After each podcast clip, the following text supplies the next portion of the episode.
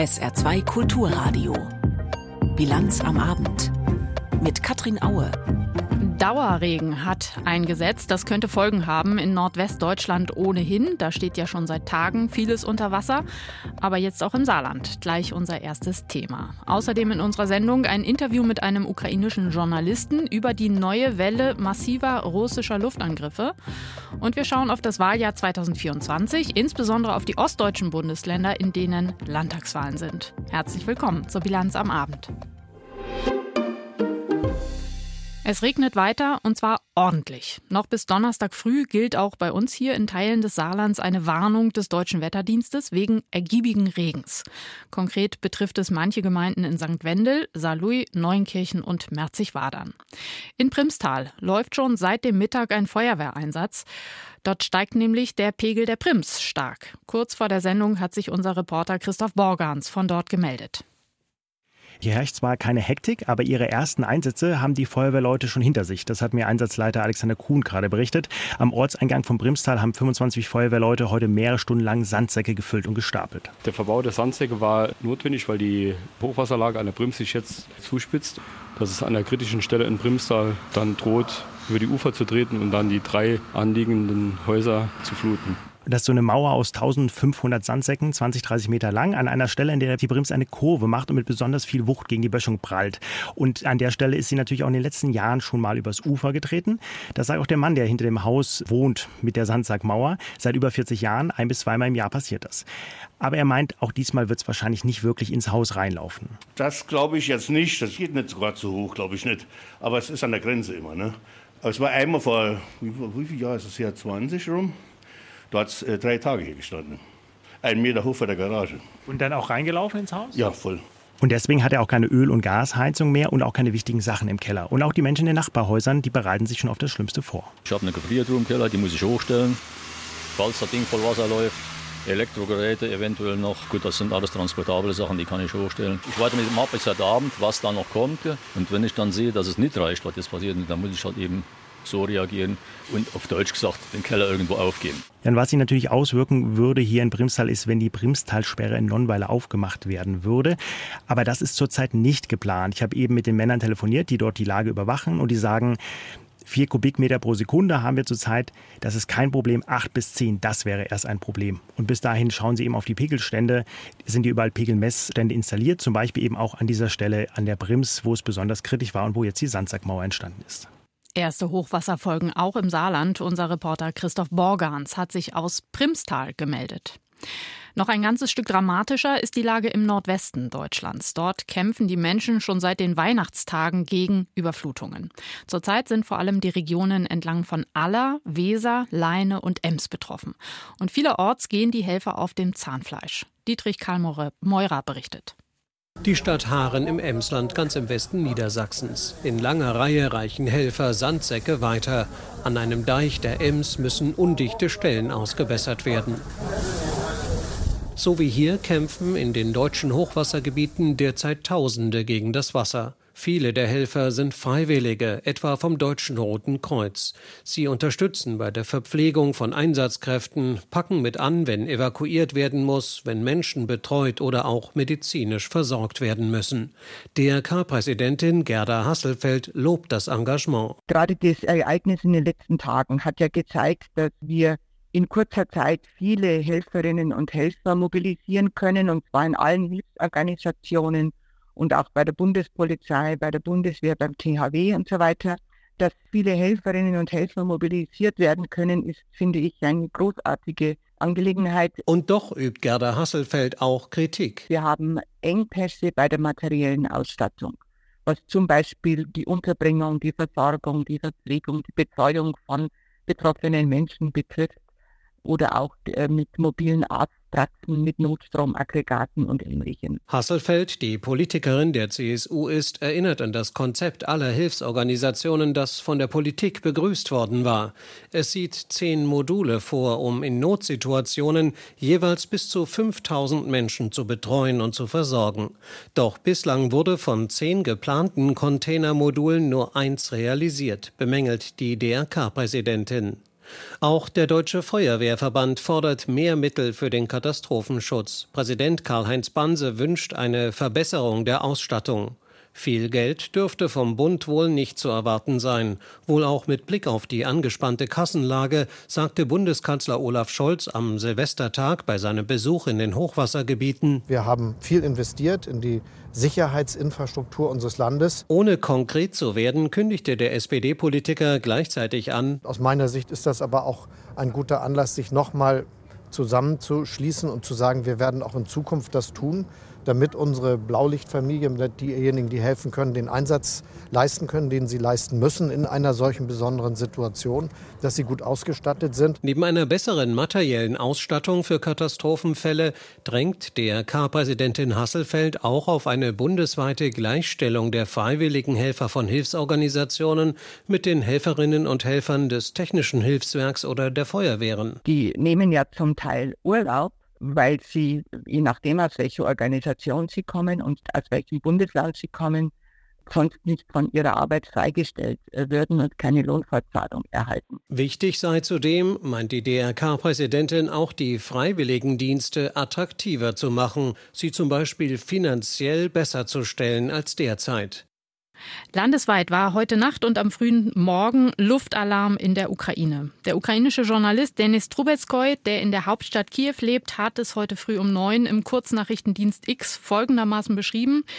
Das ist der schwerste Morgen, den ich bisher in Kiew erlebte, von den Luftangriffen her. Erst Drohnen, dann Marschflugkörper, dann die höchste Anzahl der Kinschall-Raketen und jetzt wieder Marschflugkörper.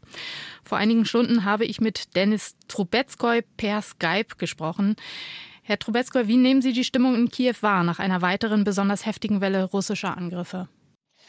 Ja, die Stimmung ist natürlich kompliziert. Man muss hier wirklich sagen, dass sowas wirklich motivierend wirkt für die Menschen und gleichzeitig dafür sorgt, dass man immer wieder auftauchende innenpolitische Spannungen vergisst und sich immer wieder daran erinnert, dass der Feind in Moskau sitzt und dass er nicht aufhört. Wenn Moskau dabei versucht, Menschen hier zu ernüchtern, gelingt genau das nicht. Aber natürlich sind das leere Straßen als sonst und natürlich ist die Stimmung bei den Menschen schwierig. Das ist jetzt der zweite große Angriff Angriff binnen weniger Tage. Also am 29. Dezember gab es auch einen ähnlich großen Angriff. Die Menschen wissen, dass sie jetzt jederzeit auch mit einem neuen Angriff wieder rechnen können.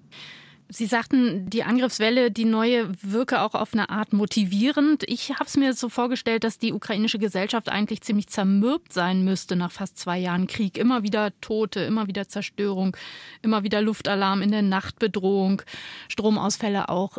Ist das gar nicht der Fall? Würden Sie die Gesellschaft gar nicht als zermürbt bezeichnen?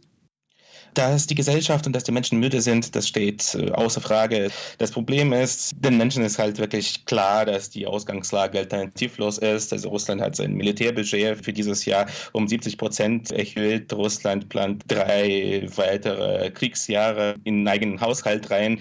Wir können diesen Krieg nicht stoppen. Also wir können uns nur verteidigen. Und einen Ausweg haben wir nicht. Und genau sowas zeigt eindeutig, warum wir eigentlich keinen Ausweg haben. Also ich meine, solche Beschuss wie heute oder kurz vor Neujahr.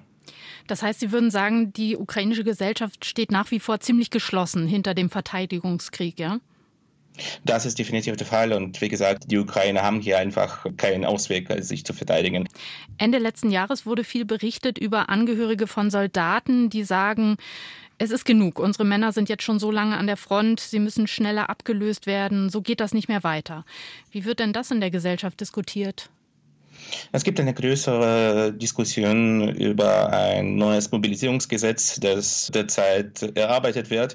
Also die Demobilisierung ist ein unfassbar kompliziertes Thema. Das hat unfassbar viele Aspekte. Und übrigens, ich glaube, das kommt auch in Deutschland ein bisschen falsch rüber, wenn der Generalstab vermutlich davon spricht, 500.000 Männer in diesem Jahr mobil machen zu wollen. Also zusätzlich ist es weniger ein Problem, diese Männer zu finden, als das zu finanzieren. In der Ukraine fließen fließen im Prinzip alle Steuereinnahmen ins Militär. Und dafür bräuchte man eigentlich 14 Milliarden Euro, die es nicht gibt. Also es geht nicht nur um die Menschen, es geht auch um solche Fragen. Und hier muss die Regierung natürlich eine Balance finden. Und die Balance, die sich so ein bisschen abspielt im Moment, ist, dass es nach drei Kriegsjahren so eine Demobilisierungsmöglichkeit geben sollte.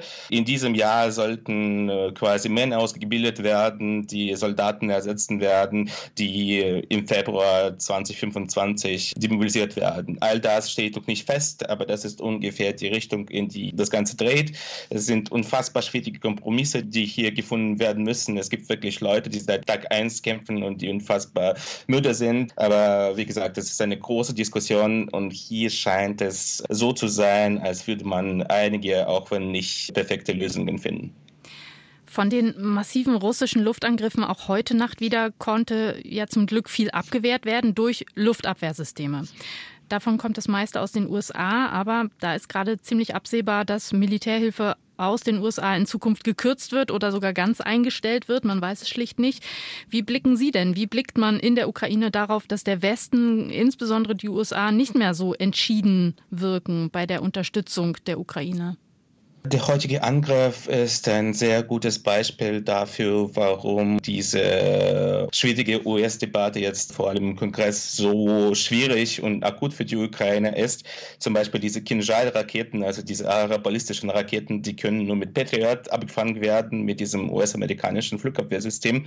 Und äh, wenn die Ukraine keine Flugabwehrraketen dafür hat, könnte sogar Patriot selbst mit diesen Kinjal-Raketen zerstört werden. Also es ist wirklich eine sehr, sehr komplizierte Angelegenheit. Angelegenheit. Hier muss ich wirklich sagen, dass gerade in diesem Bereich, also im Bereich der Flugabwehr, Deutschland wahnsinnig viel tut. Also Deutschland ist wirklich Anführer bei dieser Angelegenheit, hat Patriot zur Verfügung gestellt. Es gibt das Flugabwehrsystem IRIS-T. Die Geparden sind auch unterwegs und sind gerade gegen die Drohnen sehr nützlich. Und das ist alles wichtig, aber vieles hängt tatsächlich von den USA ab und jede Verzögerung ist gerade in diesem Bereich unfassbar akut. Also das darf eigentlich nicht sein sagt der ukrainische Journalist Denis Trubetskoy. Schilderungen und Einschätzungen waren das aus Kiew. Dramatische Bilder heute am Flughafen Tokio. Zwei Flugzeuge sind zusammengestoßen. Eines davon ist in Flammen aufgegangen. Dabei kamen fünf Passagiere ums Leben. Andere mussten sich über Notrutschen aus dem Flugzeug retten. Bernd Muschborowska berichtet. Den ganzen Tag über waren hunderte Feuerwehrleute im Einsatz, um das brennende Flugzeug auf dem Rollfeld des Flughafens Haneda in Tokio zu löschen. Wie im japanischen Fernsehen zu sehen war, stiegen am Abend aus dem offenbar weitgehend gelöschten Flugzeugwrack noch riesige Rauchwolken auf. Die Passagiermaschine vom Typ Airbus 350 war kurz nach der Landung offenbar mit einem auf dem Rollfeld stehenden Flugzeug der japanischen Küstenwache zusammengestoßen. Augenzeugen berichteten im Fernsehen von einem Knall und einem riesigen Feuerball, während die Maschine der Fluggesellschaft Japan Airlines über die Landebahn schlitterte. Aus dem Triebwerk kamen Funken, das Flugzeug blieb dort stehen und brannte lichterloh. Die ganze Landebahn wurde in ein Flammenmeer verwandelt. An Bord der Passagiermaschine waren nach offiziellen Angaben 379 Menschen, darunter zwölf Besatzungsmitglieder. Sie konnten offenbar alle über Notrutschen rechtzeitig in Sicherheit gebracht werden. Die Unglücksmaschine war auf einem Inlandsflug und kam aus Sapporo auf der nördlichen Insel Hokkaido. Das Kleinflugzeug der Küstenwache vom Typ Bombardier Dash 8 sollte nach Niigata an der japanischen Westküste fliegen, um Hilfsgüter für die vom Erdbeben betroffene Region zu bringen. Der Pilot habe sich retten können, fünf weitere Besatzungsmitglieder seien tot geborgen worden teilte Japans Premierminister Kishida in einer Pressekonferenz mit.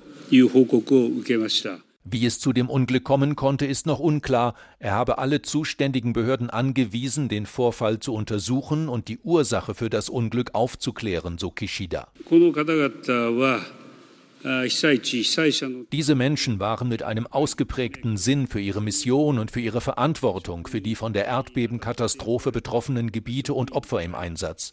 Dies ist ein sehr bedauerlicher Vorfall und ich möchte meinen Respekt und meine Dankbarkeit für ihre Arbeit zum Ausdruck bringen und mein aufrichtiges Beileid aussprechen.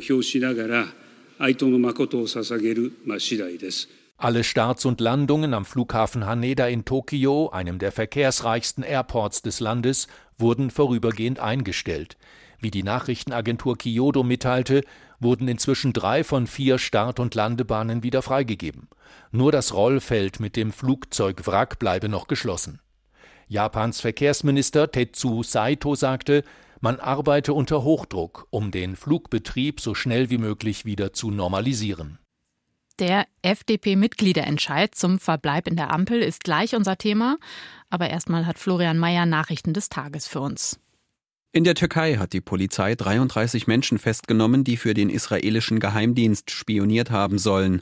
Nach Angaben des Innenministeriums haben die Verdächtigen in der Türkei lebende Ausländer ins Visier genommen. Ziel sei es vermutlich gewesen, diese anzugreifen oder zu entführen. Die Beziehungen zwischen der Türkei und Israel haben sich durch den Gaza-Krieg deutlich verschlechtert. Vergangenen Monat warnte Ankara Israel vor ernsten Konsequenzen, sollte es versuchen, gegen Hamas-Mitglieder im Ausland vorzugehen. Die Türkei stuft die Hamas nicht als Terrororganisation ein. Immer mehr Menschen beschweren sich über Ausfälle und Verspätungen bei Verkehrsunternehmen. Die Schlichtungsstelle für den öffentlichen Personennahverkehr hat in diesem Jahr in fast 40.000 Streitfällen vermittelt. Das sind deutlich mehr als in den Vorjahren. Über 80 Prozent der Beschwerden betrafen erneut Fluggesellschaften wegen annullierter Reisen oder verlorener Koffer. Die anderen bezogen sich auf die Bahn wegen Ausfällen, Verspätungen und Problemen mit dem Deutschlandticket. Die Präsidentin der Universität Trier Eckrammer hat zum Jahresbeginn auch die Leitung der Deutsch-Französischen Hochschule DFH übernommen. Eckrammer wolle in ihrer Amtszeit die Deutsch-Französische Hochschule international bekannter machen. Dafür sei der Ausbau der Forschung ein wichtiger Baustein. Die DFH ist ein Verbund aus hunderten Partnerschulen in Deutschland und in Frankreich. Sie fördert Studiengänge unter anderem an der Universität des Saarlandes. Besonders ältere Beschäftigte im Saarland fallen immer häufiger im Beruf wegen psychischer Probleme aus. Das zeigt eine Auswertung der Krankenkasse Barmer. Demnach wiesen im Jahr 2021 unter den 50 bis 64-Jährigen fast 10 Prozent der Beschäftigten Fehltage wegen seelischer Leiden auf. 2014 seien es rund ein Fünftel weniger gewesen. Die Barmer empfiehlt den Unternehmen stärker in das Gesundheitsmanagement zu investieren. Für die Statistik wurden die Daten von 52.000 Barmer Versicherten ausgewertet. Die CDU-Fraktion im Saarländischen Landtag kommt am Donnerstag und Freitag zu einer Klausurtagung in der Abtei Tholey zusammen. Die Beratungen stehen unter dem Motto Weiterdenken, wie der Strukturwandel im Saarland gelingen kann. Dabei gehe es zwar um die zentralen Projekte im Saarland, aber auch um die Zukunft des Industriestandortes Deutschland insgesamt. Als Gäste werden unter anderem Ex-Bundeswirtschaftsminister Altmaier und der frühere Wirtschaftsweise Professor Feld erwartet. Die Tagesschau um 20 Uhr im ersten war auch im vergangenen Jahr die meistgesehene Nachrichtensendung im deutschen Fernsehen. Wie der Norddeutsche Rundfunk mitteilte, schalteten im Schnitt täglich fast 9,5 Millionen Menschen die Sendung ein. Auf Platz 2 im Nachrichtenranking liegt die 19 Uhr Ausgabe von ZDF heute und auf Platz 3 RTL aktuell. Die einen nennen es Warnschuss, die anderen einen klaren Auftrag. Die FDP-Basis hat sich gestern mit knapper Mehrheit dafür ausgesprochen, in der Bundesregierung zu bleiben.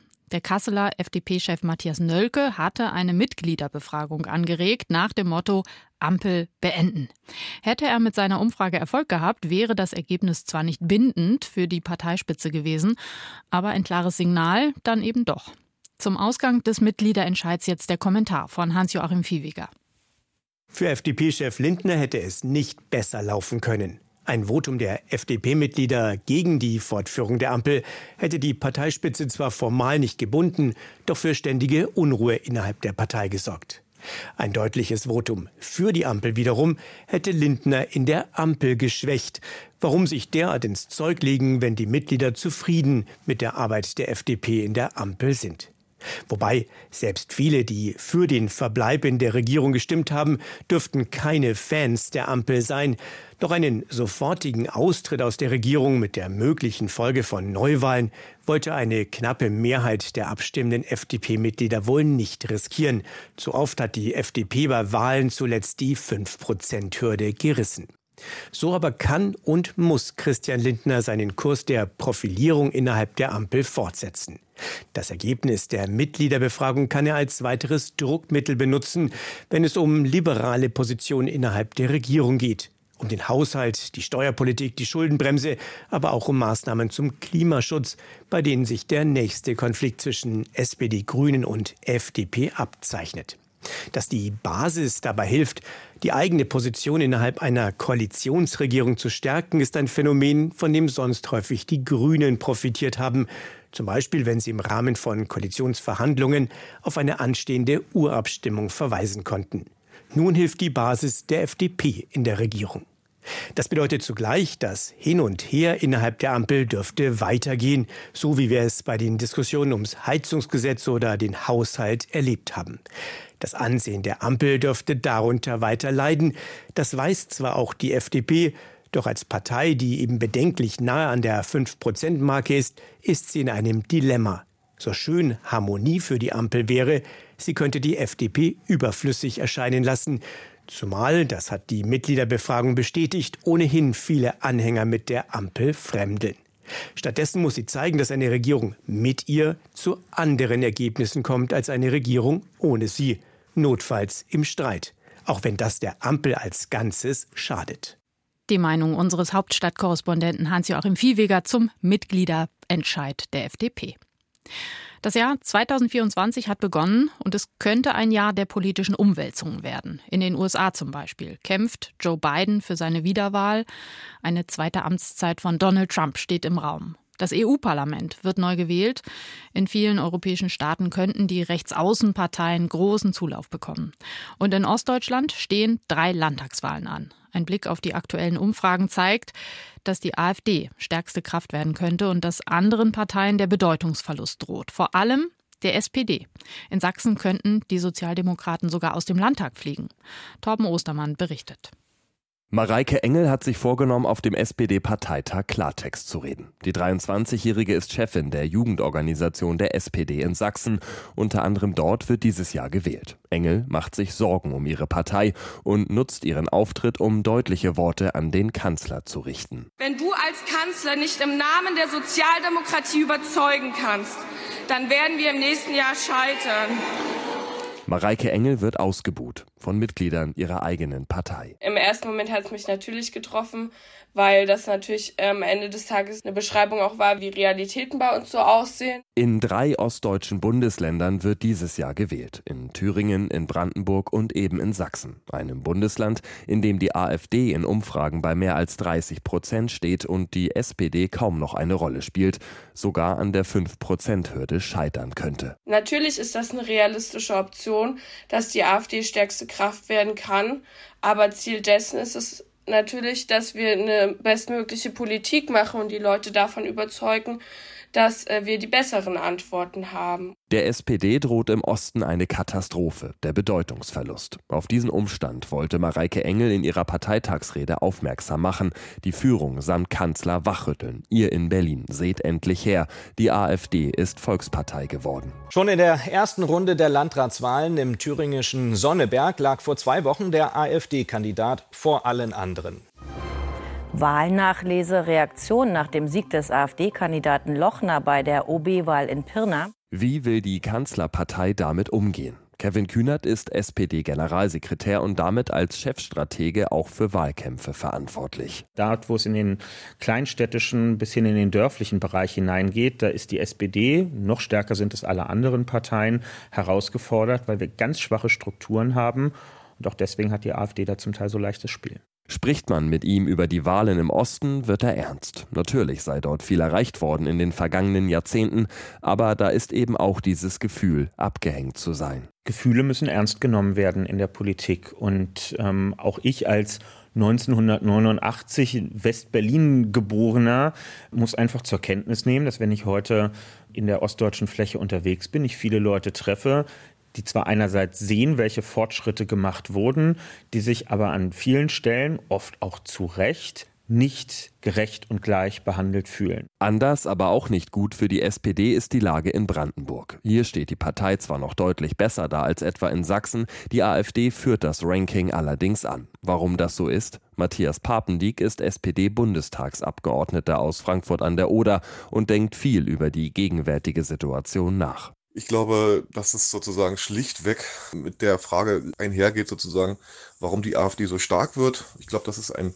Krisenpunkt durch die Inflation. Und man sollte nicht unterschätzen, dass wir gerade in Ostdeutschland immer noch weniger Löhne haben. Dann führt Papendieck aus, warum Brandenburg eigentlich gar nicht so schlecht dasteht. 6% Wirtschaftswachstum, Rekord in Deutschland. Dazu die Ansiedelung prominenter Unternehmen wie Tesla. Und auch bei der Erzeugung erneuerbarer Energien klotzt Brandenburg ran, produziert weit mehr, als es selbst braucht. Es gibt diese ostdeutschen Erfolgsgeschichten zu erzählen und der Wahlkampf sollte sich darum drehen, wie noch mehr davon geschrieben werden können. Die SPD will es mit Zuversicht gegen den drohenden den Rechtsruck versuchen. Es ist allerdings mehr als fraglich, ob sie damit noch durchdringt. Heute vor einem Jahr war in China die Erleichterung überall zu spüren. Nach drei Jahren harter Corona-Maßnahmen konnten die Unternehmen wieder halbwegs normal produzieren. Der Konsum im Land legte ordentlich zu.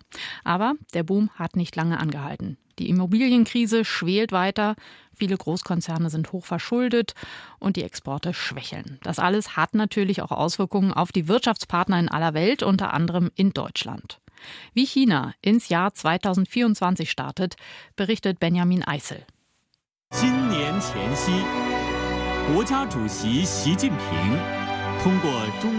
In seiner Neujahrsansprache lobte Xi Jinping die Erfolge des Jahres 2023 und ermunterte die Nation voller Zuversicht ins neue Jahr zu gehen.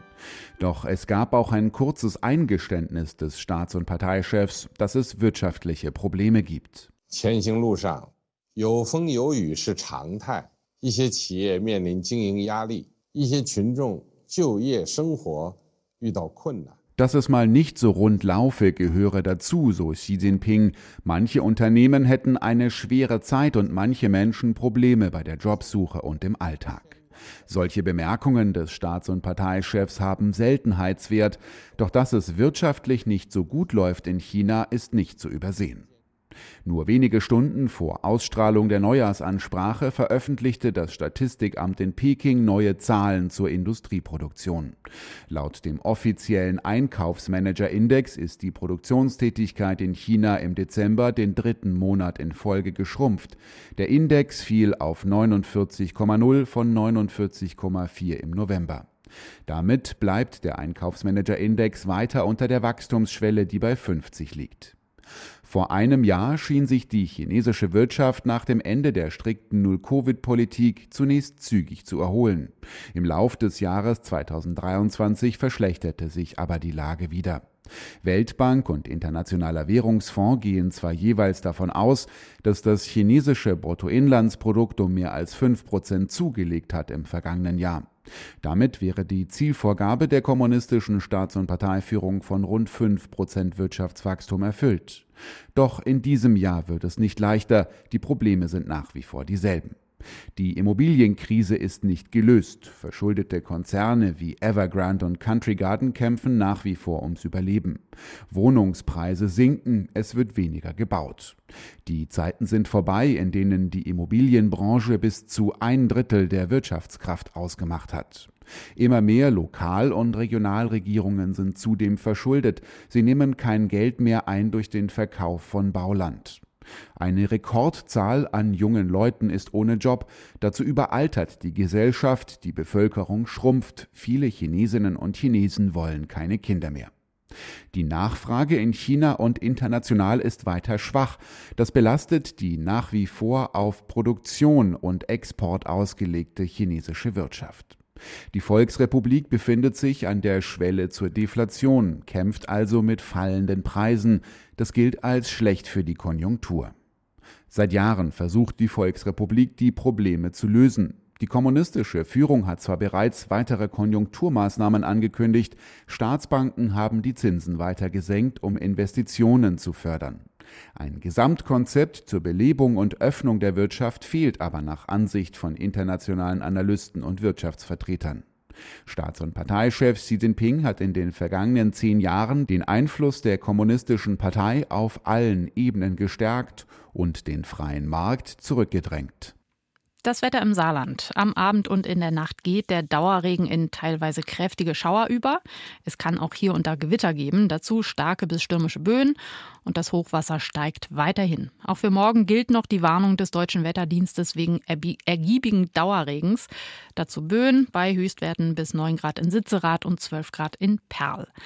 Am Donnerstag Nachmittag kann es dann mal wieder längere trockene Phasen geben, sogar ein bisschen Sonnenschein ist möglich bei bis 10 Grad, aber die Hochwassergefahr, die bleibt erstmal bestehen.